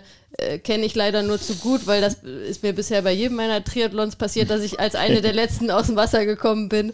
Ähm, dann ist es natürlich, wenn man hinten im Feld ist, ist das ja überhaupt gar kein Problem mit dem Pulk, weil da schwimmt man eh hinterher. Ne? Da stelle ich mich hinten in der Startreihe auf und die anderen schwimmen vorne weg. Also, also als, als, äh, als, als langsamer Schwimmer ist das überhaupt gar kein Problem. Ne? Es ist tatsächlich ein wichtiger Tipp für diejenigen von euch, die jetzt, sage ich mal, eher das langsam und einfach mal machen wollen. Ja. Also die Waschmaschine, wie die Carsten jetzt gerade erwähnt hat, ne, so wird sie auch gerne genannt beim Triathlon, die kann man schon umgehen, indem man die anderen einfach erstmal loslässt und ein bisschen hinterher schwimmt, wenn die Zeit jetzt nicht so wichtig ist. Aber du hast recht, in der Theorie ist tatsächlich für mich auch diese Hürde, oder in der Praxis war die Hürde, im, äh, in der, im Pulk zu schwimmen höher. Aber die Frage, ich hatte die Option stand bei mir gar nicht, weil ich die nie hätte im Training trainieren können, weil ich hatte nie schlicht niemand, mit dem ich das hätte trainieren können. Also, Also Aber- tatsächlich ja. haben wir das ja sogar im Triathlon Im Verein Vereinstraining wird, Genau, wenn man im. Verein ist, da wird sowas auch drin. äh, wirklich ja. äh, gemeinsames Starten an der Firma Ja. und Macht dann ja eine Spaß. Bahn Vollgas schwimmen. ähm, alle auf einer Bahn, das hatte schon einen gewissen, also einfach auch, also dort hatte das ja noch mehr Effekte. Ne? Das, das geht ja. auch nicht nur um, um das mit dem Unterwasserdrücken und so, dass man sich davon nicht aus der Ruhe bringen lässt, sondern das, das Wasser wird da sehr aufgewühlt. Und Genau, wer Waschmaschine jetzt und wer jetzt äh, tatsächlich eher Graul-Einsteiger ist und dann das erste Mal damit konfrontiert wird, dass er quasi unter Wellengang atmen muss, ähm, dann kann das, kann auch das wieder dazu führen, dass man aus seinem Rhythmus kommt. Ähm, und ich glaube, da ist einfach die wichtige Botschaft, ähm, es gibt keine graue Pflicht beim Triathlon. Das äh, wäre jetzt der nächste Punkt, zu dem ich auch gekommen ist, weil wir haben jetzt ja das so beiläufig gesagt, wenn man krault oder wenn man Ja. Brust schwimmt. Weil das ist auch so ein Punkt, viele Leute glauben, um Triathlon machen zu können, muss man kraulen. Das ist totaler Quatsch. Ne? Ja. Also äh, man kann, also es ist Freistil, man kann wählen, ähm, welche Schwimmart man macht. Ne? Man kann auch rückwärts habe- schwimmen. ja, Doch. kann man, genau. Ja, aber also, und es ist auch ganz normal, dass es bei einem Triathlon-Wettkampf, dass da einige Leute dabei sind, die Brust schwimmen. Auch das will ich sagen. Wie gesagt, kann ich sehr gut beurteilen, weil ich bin immer hinten im Feld und da sehe ich auch immer genügend Brustschwimmer, die da unterwegs sind und ich war selbst auch äh, lange eine von denen. Ne? Ich hab- ähm, also das, Also ich habe über drei Jahre ähm, Triathlon rein brustschwimmend gemacht, bevor ich äh, den ersten Triathlon im Graulend absolviert habe. Carsten, du Und hast da- auch bei den Wettkämpfen, ähm, also ich erinnere mich gut, im Training bist du dann schon immer gekrault, aber bei den Wettkämpfen bist du auch Ja. immer noch sehr lange Brust geschwommen. geschwommen. Von der Mitteldistanz, was ich gesprochen habe, zum Beispiel, da war das so. Ähm, da kamen aber einige Faktoren dazu. Da hatte ich gerade Kraulen gelernt und dachte, ich kann das dann auf der Mitteldistanz. Das war total Quatsch, weil ähm, dafür war es einfach nicht sicher.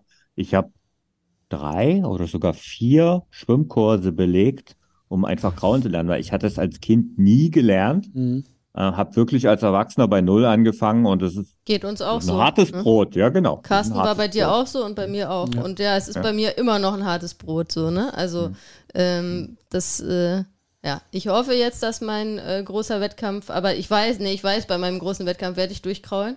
Oder, also, Mhm. das ist ja auch so eine Sache, man schwimmt ja automatisch manchmal auch Brust, um sich zu orientieren. Das macht man ja auch manchmal eh dann, äh, weil man sich da ein bisschen besser orientieren kann. Auch ein Tipp, ne? Äh, Gerade für die, die da Mhm. ähm, vielleicht so im, im, sich noch, also ein bisschen kraulen können, aber nicht so richtig.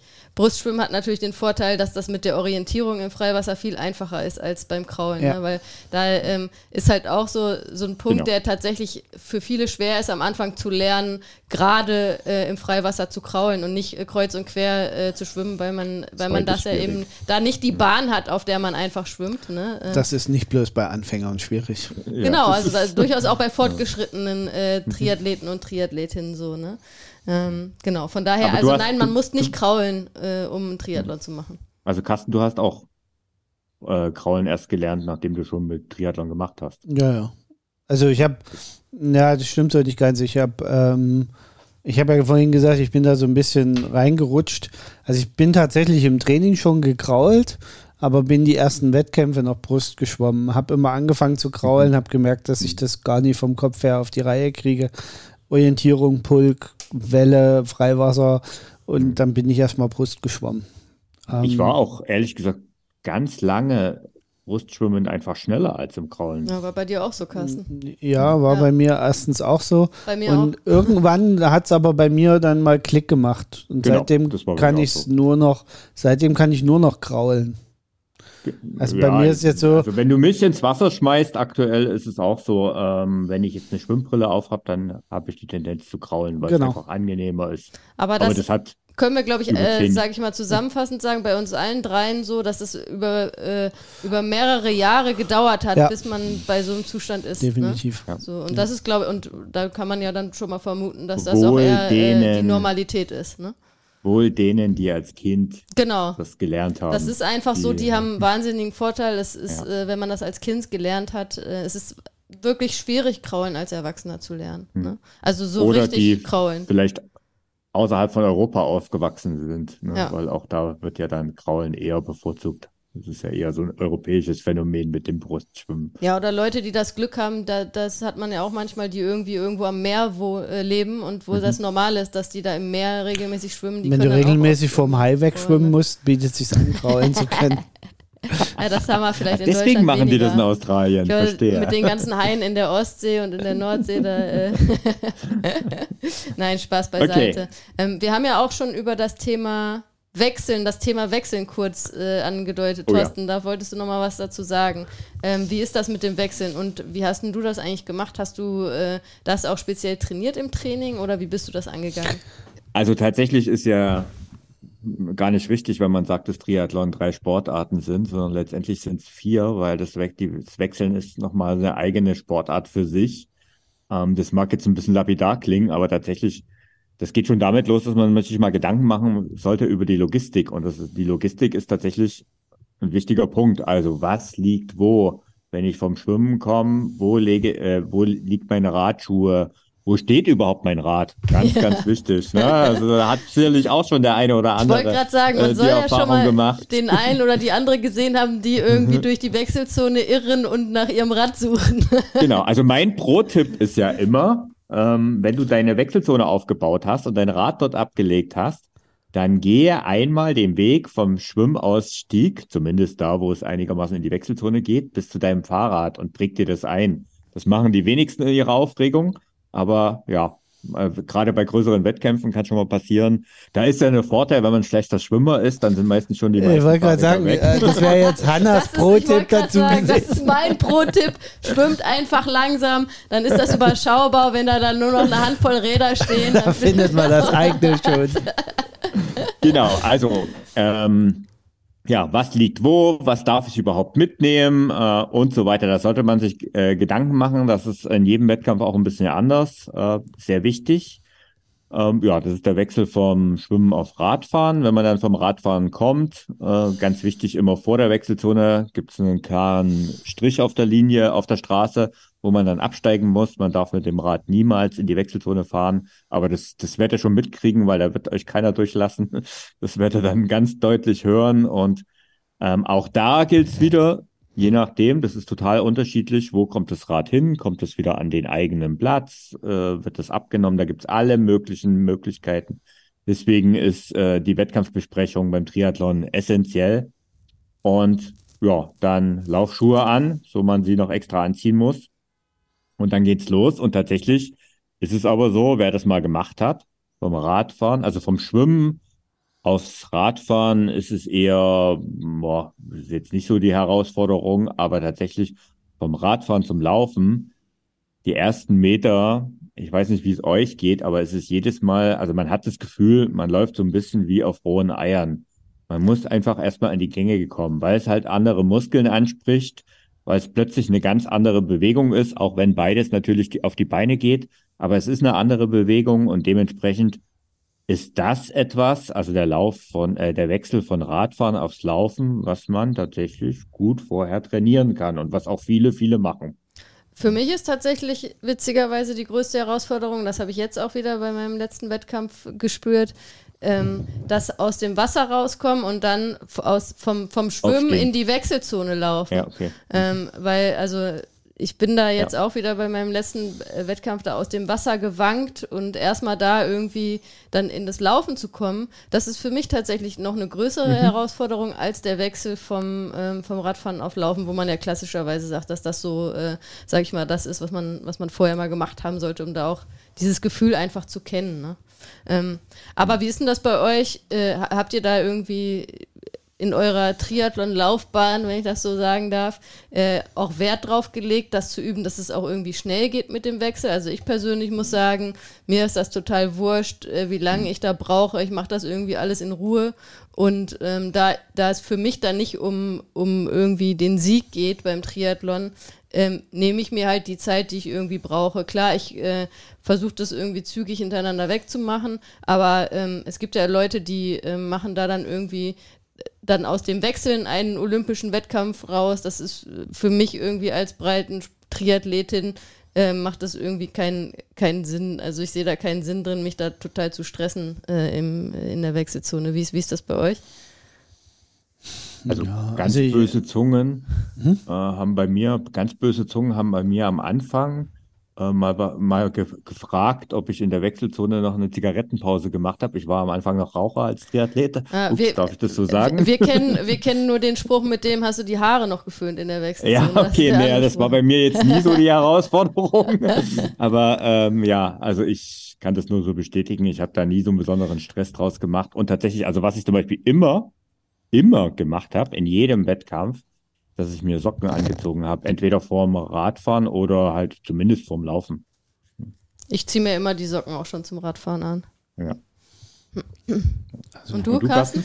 Ja, also ich habe tatsächlich äh, so bei meinen normalen Wettkämpfen äh, habe ich es auch nicht so eilig in der Wechselzone. Aber bei den Liga-Wettkämpfen habe ich schon Genau, zugesehen, dass ich äh, zügig durchkomme. Also da war es mir dann schon wichtig, nicht unbedingt Mhm. der Letzte zu sein, der aus der Wechselzone läuft, aus dem Verein oder der die schlechteste Wechselzeit hat. Da wurden nämlich auch die Wechselzeiten zum Schluss verglichen. Ähm, also da wurde dann schon mal so drauf geachtet. Ähm, aber ansonsten jetzt so auch bei diesen längeren Sachen ha, ist es ja irgendwann auch egal, ob du zwei Minuten länger in der Ja, wenn Wechselzone du, wenn oder du kürzer 12, bist. 13 Stunden oder noch länger unterwegs bist, ob du da jetzt zwei Minuten länger äh, Es oder kann nicht natürlich ein Thema Wechselzone sein, ne? wenn du jetzt irgendwie eine Qualifikation für, für Hawaii Ja. schaffen willst, dann können am Ende auch zwei Minuten, äh, zwei Sekunden entscheidend sein. Aber dann, dann machst du wahrscheinlich auch mehr Betrieb in der Wechselzone. Aber so wie wir den Wettkampf wahrgenommen haben und auch das sehen, wo es ja hauptsächlich um gut durchkommen geht, ähm, ist es am Ende egal, ob das zwei Minuten länger dauert in der Wechselzone oder nicht. Und die nehme ich mir dann auch, das gebe ich ehrlich zu. Also ich lasse mich da auch nicht stressen unbedingt. Ähm, ich muss jetzt Aber auch nicht wie ein Kollege von mir erst die Sachen zusammenfalten und den Triathlon, den, Neoprenanzug zum, zum Trocknen aufhängen. Ähm, blöderweise war es mein Stellplatz, auf dem er seinen Neo aufgehangen hat. ähm, aber ansonsten äh, alles fein. Also ähm, ich bin da eher der, der Genussmensch. Ich habe dafür bezahlt, da kann ich auch länger bleiben. Übrigens, das ist aber gerade witzig. Also wir haben jetzt das Thema Neopren ja gar nicht weiter äh, gemacht, weil es ja gar nicht so anfängerspezifisch ist. Aber Ja. tatsächlich, also äh, äh, bei schnell und Neopren ausziehen, das widerspricht sich in der Regel sowieso. Also anziehen sowieso, wobei man es ja vorher macht, aber jetzt auch Neopren ausziehen. Äh, ja, also wer sein Neopren ein bisschen schützen will, der tritt halt dann auch nicht gnadenlos drauf zu. Äh, Profis machen das, da geht das ratzfatz. Ähm, ja. Aber das, Ich habe ja äh, bei meiner äh, ersten Mitteldistanz meinen Neopren gar nicht aufgekriegt. Da musste mir eine Helferin den Neopren aufmachen. Irgendwie hatte sich das Bändel Hilfe in. Anspruch genommen, geht ja, Ja, gar nicht. Ja, doch, die Helferinnen dürfen da ja in den Ah, ja. Helferzelten. Helfer und da, da, das, ja. Genau. Und- Deswegen heißen sie ja Helfer und Helferinnen. Genau. Und, und ich habe da hinten irgendwie versucht, hinter meinem Rücken versucht, diesen Reißverschluss aufzukriegen und dieses Bändel, was da an dem Reißverschluss dran hängt, zu erwischen. Haben Und habe es aber nicht erwischt, weil das hatte sich irgendwie so verklemmt. Na, sagen wir es doch mal deutlich, deine Schulterbeweglichkeit hat Ja. zu wünschen übrig gelassen. War auch so. Und dann hatte sich irgendjemand so hat sich da, wahrscheinlich sah das so furchtbar aus und dann hat sich da irgendeine so Helferin erbarmt und hat mir das mal aufgezogen und hat mir das dann ähm, in die ähm, Hand gegeben. Da fällt mir aber gerade ein, also vielleicht sollten wir da auch mal eine Episode machen, unsere lustigsten Sporterlebnisse. Ja, auf ja. jeden Fall. Da können wir vielleicht auch mehrere Episoden draus machen. okay, also übers Schwimmen haben wir jetzt nochmal über die Besonderheiten ähm, gesprochen. Lass uns doch noch mal zum Thema Radfahren kommen. Wir hatten ja schon angedeutet, Thema Windschattenverbot und auch noch mal ähm, für unsere Hörer und Hörerinnen, lass uns noch mal erläutern, wie das aussieht mit den Rädern. Also welche ja. Räder sind, sind im Wettkampf denn eigentlich erlaubt? Also grundsätzlich ist äh, der Triathlon da ja ein bisschen lockerer wie die Radrennen. Bei den Radrennen gibt es ja ziemlich knallharte Vorgaben, äh, wie ein Rad zu konfigurieren ist, damit es äh, die UCI-Norm erfüllt. Ähm, da gelten übrigens dann auch bestimmte Abstände zwischen Lenker und Sattel und so Zeug. Also da gibt es bestimmte Verhältnisse, die eingehalten Das gibt es im Triathlon eigentlich fast alles nicht. Also im Triathlon ist, ist man da relativ frei. Man sollte trotzdem, bevor man sich bei einem Wettkampf anmeldet oder unmittelbar in der Vorbereitung, mal in die allgemeine Ordnung gucken, die der Veranstalter äh, veröffentlicht, was für Räder erlaubt sind. Weil je nachdem, wie die Konfiguration der Strecke vor Ort ist, kann, der, äh, kann man schon Einschränkungen machen. Also zum Beispiel, wenn Windschatten, äh, Fahr, äh, wenn Windschattenfreigabe ist, sind in der Regel keine Triathlonräder erlaubt, weil diese Vorbauten äh, da nicht erlaubt sind. Und das, das war zum Beispiel einer der Gründe, warum ich am Anfang auch, also es gab damals auch noch relativ wenige solche ja. Wettkämpfe, aber ich habe auch ich hatte nur ein Triathlonrad. Genau, also, also das. Eh, eh nicht aber lernen. du hast das jetzt gerade mal so lapidar gesagt, also Windschattenfreigabe, da wissen unsere Hörer und Hörerinnen vielleicht gar nicht, was das ist. Äh, was ist denn das eigentlich? Genau, also wir hatten das ja vorhin schon mal so angedeutet. Äh, es gibt zwei Möglichkeiten. Entweder es gibt ein sogenanntes Windschattenverbot, das bedeutet, ich darf nicht im Pulk zusammenfahren, sondern ich muss in der Regel 10 Meter Abstand zwischen mir, meinem Vordermann und meiner Hinterfrau oder Hintermann äh, bringen. Ähm, also in, in der Regel zehn Meter nach vorne und hinten und zwei Meter nach, nach links eigentlich. Und es gilt ja ein Rechtsfahrgebot, also und wenn ähm, man sozusagen näher ranfährt, dann muss man überholen. Genau, ne? dann, so dann muss man überholen. Dann gibt es auch mhm. eigentlich feste Vorgaben, wie lange ein Überholvorgang dauern darf und so. Das, das will ich aber jetzt gar nicht weiter ausbreiten. Wie gesagt, das muss man dann mal in der genauen Verordnung lesen für den einzelnen Wettkampf, wie das festgelegt ist. Und die breite Masse der Triathlon-Wettkämpfe ist aus Sicherheitsgründen auch mit diesem Windschattenfahrverbot äh, wird die ist veranstaltet. definitiv entspannter. Boah, weiß ich wenn nicht. man gerne, wenn ja. man halt gerne Rennrad fährt und es auch schon äh, gewohnt ist, in der Gruppe zu fahren, ne, dann kann auch so, ja. eine, so ein Wettkampf äh, mit Windschattenfreigabe äh, Spaß machen. Hier in Berlin gibt es einen, der äh, war jetzt auch mhm. wieder äh, äh, hat äh, vor kurzem stattgefunden.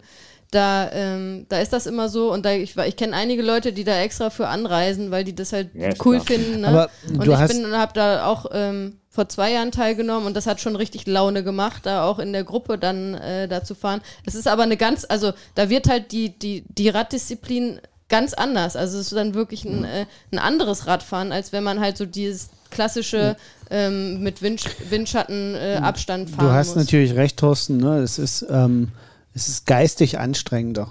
Ja, wenn man Windschatten, muss aufpassen. Äh, wenn Windschattenfreigabe ist, äh, Pulkfahren, das belastet dich einfach geistig viel mehr. Und was sich am Ende dann auch auf die, die körperliche Leistung natürlich beim Laufen ja, auswirken und man kann. muss halt mehr darauf achten, was die anderen machen, ne? genau. ne? weil wenn jemand von den anderen Fehler macht, wo, äh, wo man mhm, halt äh, genau. äh, Windschattenfreigabe ja. ist, das kann dann für einen selbst fatal sein, während da die Wahrscheinlichkeit ein bisschen geringer ist äh, oder deutlich geringer ist, wenn man halt diesen Windschattenabstand ja. hat. Ne? Genau. Also ähm, das ist so wie gesagt, dann kann ich nur jedem empfehlen, einfach mal in die, in die Wettkampfordnung vorher reinzugucken. Von dem entsprechenden von dem, Wettkampf. Von immer. dem Wettkampf, weil die sind auch immer ein bisschen spezifisch an die Strecke angepasst. Also es kann zum Beispiel sein, dass sie tatsächlich für bestimmte Distanzen, aus welchen Gründen auch immer, äh, Hollandräder zum Beispiel verbieten. Das kann, mhm. obliegt dem Veranstalter, bestimmte Fahrradtypen auch nicht zuzulassen. Manchmal wären zum Beispiel diese, diese Hörnchen, die man am Mountainbike manchmal so hat an der Seite, diese vorstehenden Hörner, mhm. äh, manchmal werden die verboten, während Triathlon-Aufleger erlaubt sind. Das ist durchaus auch. Ja, also da sollte man sich also immer da muss man einfach mal vorher kurz lesen, was der, der Veranstalter da in Weil seine das haben Ordnung wir auch schon reingeschrieben hat. erlebt, äh, dass äh, Leute dann zum Wettkampf da mit ihrem Rad kamen und dann denen gesagt wurde, ja, mit dem Rad hier kannst du aber nicht fahren. Also haben wir auch hier in Berlin schon erlebt, Ja. äh, dass da jemand das- mit einem, das war nämlich auch, da ist jemand mit einem Fitnessbike, glaube ich, gekommen und da war eben das Fitnessbike nicht erlaubt, ne? Und ja, der hat dann Pech gehabt, ne? Weil wo soll der dann noch da kurz vorm Start sich irgendwie ein anderes Rad besorgen? Das wäre natürlich ärgerlich, ne? Ja, Also, das, ist aber der Punkt, genau das, was Carsten, was du gesagt hast. Ähm, also das ist, ich habe es ja auch schon mal betont. Also es ist einfach zwingend notwendig bei einem Triathlon, sich mit den Gegebenheiten, mit der Wettkampfordnung oder mit der Ausschreibung, um es genauer zu sein, genau, ähm, es einfach zu beschäftigen. Das es geht nicht ohne. Ja. Weil beim Laufen kann man da vielleicht mal hier und da ein bisschen lockerer umgehen, beim Triathlon nicht. Das ist auch, finde ich, so eine Besonderheit vom Triathlon. Das ist dann halt, also ich will gar nicht sagen komplex, weil es ist vielleicht gar nicht komplex, aber man muss einfach vor dem Wettkampf schon viel bedenken, sich viel Gedanken machen, äh, wie wir darüber gesprochen haben, auch in der Wechselzone, wie man das mit dem Wechsel macht. Das sollte man alles vorher gedanklich schon mal durchspielen. Man sollte vorher schauen, okay, wo geht's eigentlich in die Wechselzone rein, wo- geht's wieder raus. Da muss man halt vorher schon ein bisschen mitdenken. Da kann man nicht so unbedarft an den Start gehen, wie wenn man sagt, ich mache jetzt einfach mal bei so einem 10-Kilometer-Lauf mit, stelle mich da an die Startlinie und laufe mit den anderen Leuten hier irgendwie die Strecke. Ne? Und äh, da muss ich mich vorher nicht groß mit beschäftigen, weil äh, da laufe ich einfach den anderen hinterher. Ne? Das geht beim Triathlon nicht. Da muss man sich vorher echt äh, so ein paar mehr Gedanken machen. Ne? Ja. Okay. Ich glaube, jetzt haben wir eh eh schon keine Hörer mehr, weil äh, wir haben jetzt, glaube ich, sämtliche. Die sind alle trainieren jetzt schon. Alle Hörerinnen Ja. und Hörer sind Ja. jetzt schon. Die, äh, entweder sind sie gerade dabei, sich ein neues Rennrad zu kaufen. Nochmal am Ende nochmal eine Triggerwarnung vorschlagen. Das kann, geht nur für den ultralangen Lauf. Okay, komm, ich glaube, wir sollten langsam zum Ende kommen, weil wir Ja. werden, wenn euch das Thema interessiert, das kann ich vielleicht schon mal vorwegnehmen, schreibt uns einfach mal an äh, support.ausdauerclub.de. Wir können da, wie ihr gerade merkt, Stunden, Tagen, Woche und mehrere Folgen noch dazu machen. Genau. Ja. Aber ich möchte nochmal zum Abschluss wirklich äh, die Leute ermutigen, ne? Traut euch, wenn ihr da Bock drauf habt, ne? Also, wenn ihr irgendwie denkt, oh mein Gott, ich bin da nicht gut genug zu, nee. Ihr, du kannst schwimmen, du kannst Radfahren, du kannst laufen, dann kannst du auch Triathlon machen. Wenn du da Bock drauf hast, mach das auf jeden Fall. Und das, äh, äh, wie ich schon am Anfang gesagt habe, ist ein richtig toller Sport. Und ähm, da auf jeden Fall, auf jeden Fall ausprobieren und machen. Ja. Genau. Da gibt es eigentlich nichts mehr dazu sagen. Und damit wir. Das ist das perfekte Schlusswort. Wir gehen jetzt schwimmen, Radfahren, Genau. laufen oder so ähnlich. Alles klar. In Dann bis Sinne. nächste Woche. Ciao, ciao. Ciao, ciao. Ciao.